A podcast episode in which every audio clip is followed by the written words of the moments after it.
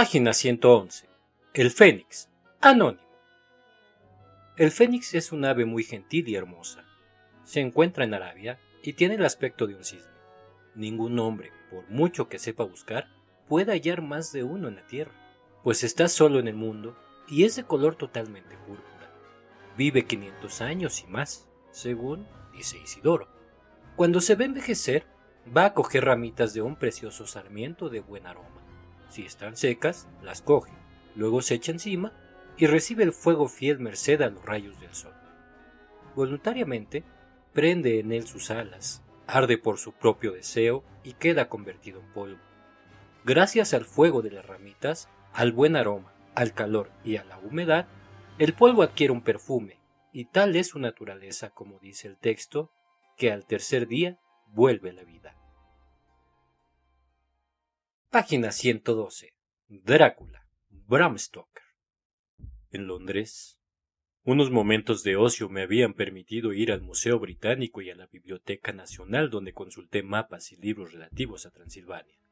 Me parecía interesante ponerme al corriente de ciertos datos respecto al país, puesto que debía mantener tratos con un caballero natural de allí.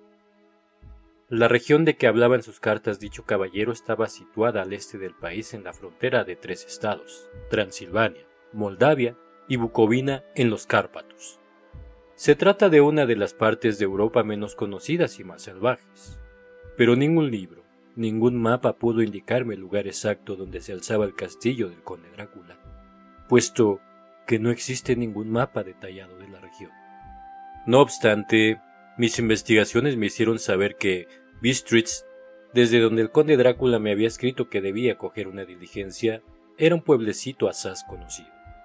En este diario iré anotando mis impresiones, lo cual me refrescará la memoria cuando le cuente a Mina mis viajes. En Transilvania hay cuatro razas. Al sur, los sajones, a los que se mezclaron los balacos, descendientes de los dacios, al oeste, los migiares, y por fin, al este y al norte, los selker. Era entre estos que yo debía vivir. Esta raza afirma descender de Atila y los hunos. Tal vez sea verdad, ya que cuando los magiares conquistaron el país en el siglo XI, hallaron a los hunos ya establecidos allí. Por lo visto, todas las supersticiones del mundo se han reunido en los Cárpatos, sin dejar jamás quieta la imaginación popular. Si esto es cierto, mi estancia allí resultará sumamente interesante. He de consultar al conde respecto a las numerosas supersticiones.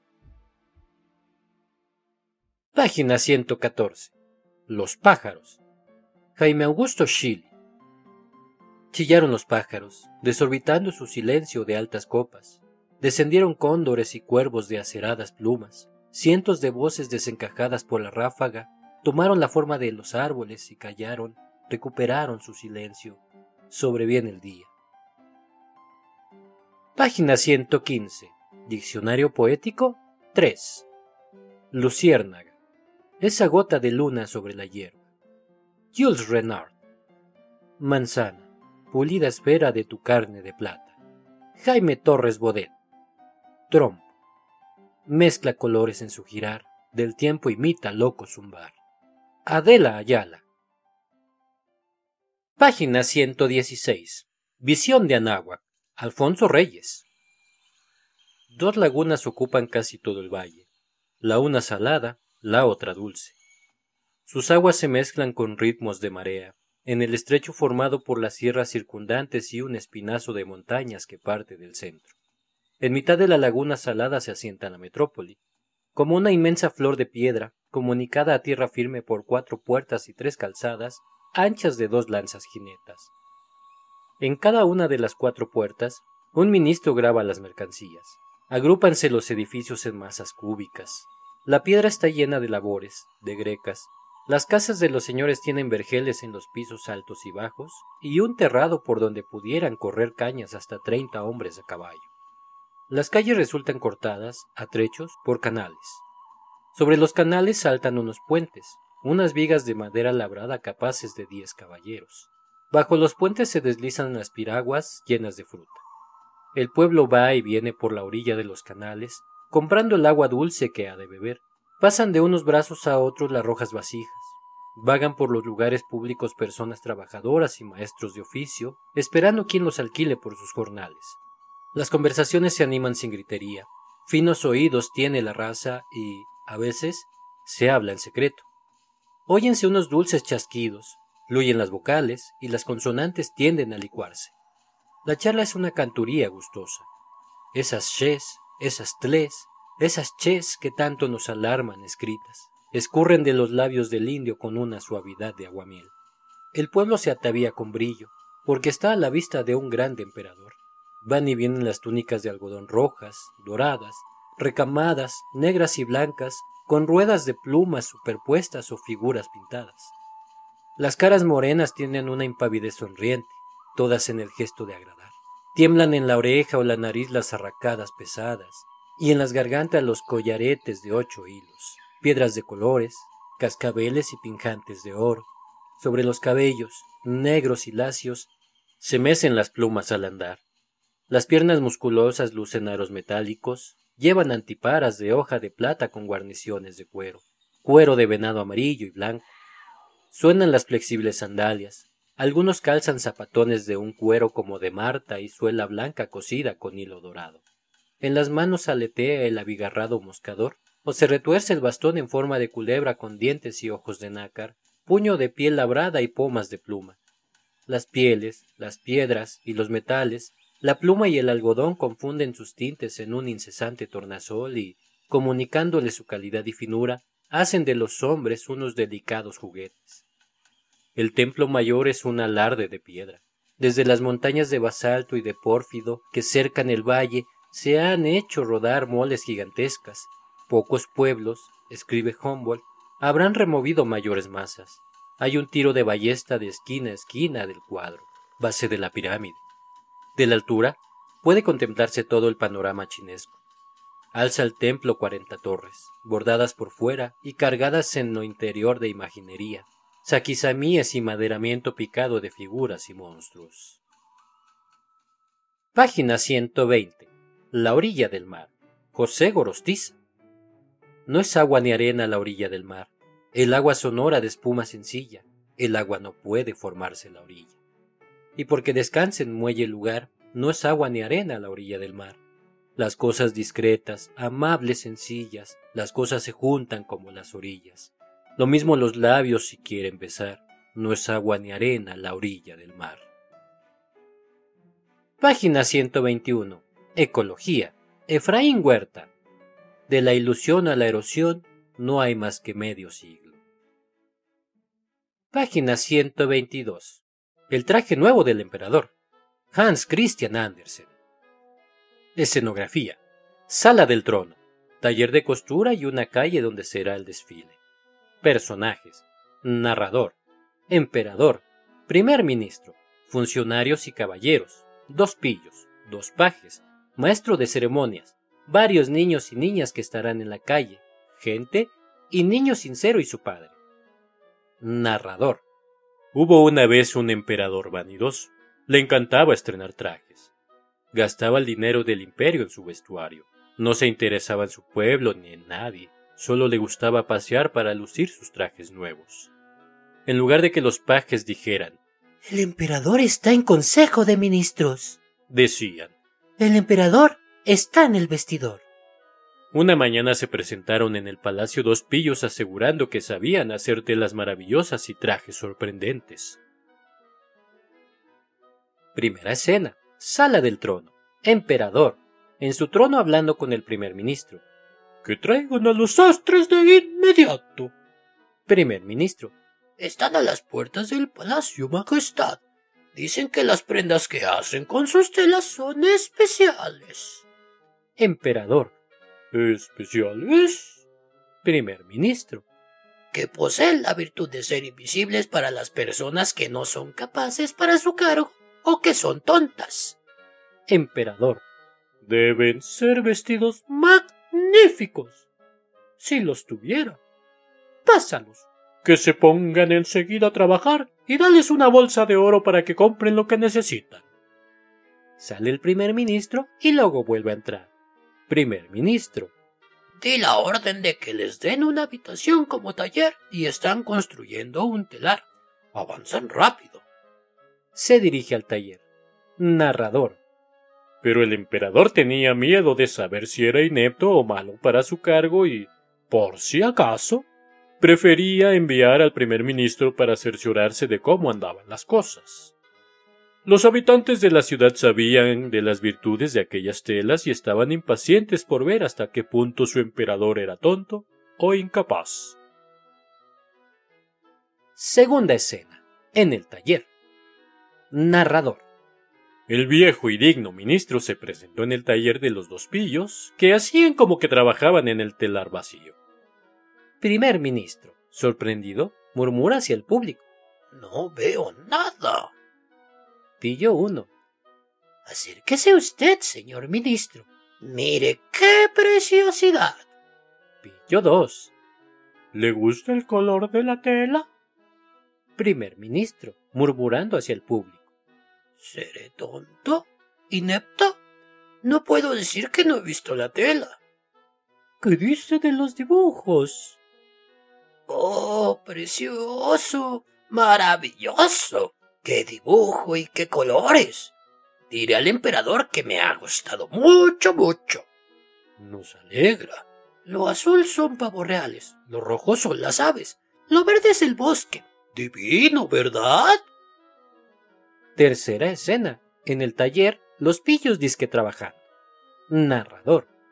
El emperador envió a otro funcionario a investigar cómo iba la tela y si ya habían comenzado el traje. Pero le pasó lo mismo que al primer ministro. Miró y miró, pero no vio nada. Pillo 2. Pase, pase usted. Acérquese. ¿Verdad que es una tela divina? Vea usted los dibujos, los colores, los hilos de plata y de oro. Funcionario, murmurando hacia el público. Eh, ¿Cómo? No soy tonto. Es importante que nadie sepa que no veo nada en voz alta. Es preciosa la tela. Increíble. Dirá al emperador que están haciendo una joya. Cuarta escena. En el taller. Narrador. Los súbditos del emperador hablaban tanto de la mágica tela que él mismo quiso verla antes de que terminaran de hacer el traje. Entra el emperador con sus funcionarios. Pillo uno. Majestad, venga, observe. ¿Verdad que es admirable, Majestad? Pillo 2. Fíjese los colores y los dibujos. Señalando el telar vacío. Emperador. Murmurando y viendo al público. ¿Cómo? No veo nada. ¿Seré tonto? ¿No sirvo para gobernar? Sube la voz. ¡Oh! Sí. Es muy bonita. Las felicito. Se ve feliz. Narrador. Todos los que acompañaban al emperador miraban y remiraban, pero nadie veía nada. Sin embargo, exclamaban. Funcionarios, uno por uno. ¡Oh! ¡Fantástica! ¡Sensacional! ¡Maravillosa! ¡Única! Emperador. De ahora en adelante, ustedes serán los tejedores imperiales. El traje debe estar listo para el desfile de lunes. Pillo 2. Le encantará, Majestad. Quinta escena. En la sala del emperador. Narrador. Una noche antes del desfile, los pillos dejaron las luces prendidas del taller para que pareciera que estaban trabajando. Aparentaban ir y venir, quitar la tela del telar, cortarla con grandes tijeras y coserla. Gritaban a voces para que todos se enteraran de que el vestido estaba listo. A la mañana siguiente, los pillos llevaron a la sala del emperador lo que supuestamente habían cosido, y detrás de ellos entraron los dos pajes con un gran espejo. Majestad en el trono, baja de él para acercarse a los pillos. Pillo uno, levantando los brazos como si llevara algo. Estos son los pantalones, Majestad. Pillo dos, mostrando al emperador lo que dice que lleva en las manos. Mire la cosaca. Pillo uno. Aquí está el manto. Pillo dos. Las prendas son ligeras como si fuesen de telaraña. Uno creería no llevar nada sobre el cuerpo, pero eso es lo mágico de la tela. Funcionarios uno por uno. Hermoso traje, precioso, divino. ¡Qué colores! ¡Qué diseño! ¡Qué bonito! Pillo 2. ¿Quiere vuestra majestad quitarse el traje que lleva? Pillo 1. Así lo vestiremos delante del espejo que han traído los pajes. Narrador. El emperador se quitó la ropa y los dos pillos simularon ponerle las diferentes piezas del vestido nuevo, y tomando al emperador por la cintura hicieron que se viera en el espejo. Emperador, dando de vueltas ante el espejo. ¡Qué bien me queda! Se ve elegantísimo. Vaya diseño y vaya colores. Es un traje precioso. Maestro de ceremonias. Vuestra Majestad, la multitud espera verlo ya en la procesión. Emperador. Estoy listo. Viendo al público. ¿Verdad que me veo muy bien? Narrador. Los pajes hacen como que levantan la cola del manto y caminan como si sostuvieran algo en el aire. No habrían confesado que no veían nada, y de este modo echó a andar el emperador mientras el gentío, desde la calle y las ventanas, gritaba. Gente. ¡Qué precioso es el vestido nuevo del emperador! ¡Qué magnífica cola! ¡Qué hermoso es todo! ¡Qué precioso es el vestido nuevo del emperador! ¡Qué magnífica cola! ¡Qué hermoso es todo! Narrador. Nadie permitía que los demás se diesen cuenta de que nada veía, para no ser tenido por incapaz en su cargo o por tonto. Ningún traje del emperador había tenido tanto éxito como aquel. Niño sincero, riendo y señalando con el índice al emperador. Pero si no lleva nada, va desnudo. El emperador va desnudo. Padre del niño sincero. Escuchen la voz de la inocencia. Gente. No lleva nada. Es un chiquillo el que dice la verdad. No lleva nada. Narrador. Aquello inquietó al emperador, pues sabía que el pueblo tenía razón. Sin embargo, tenía que aguantar hasta el final, y siguió más altivo que antes, y los pajes continuaron sosteniendo la cola inexistente obra de teatro basada en un cuento tradicional.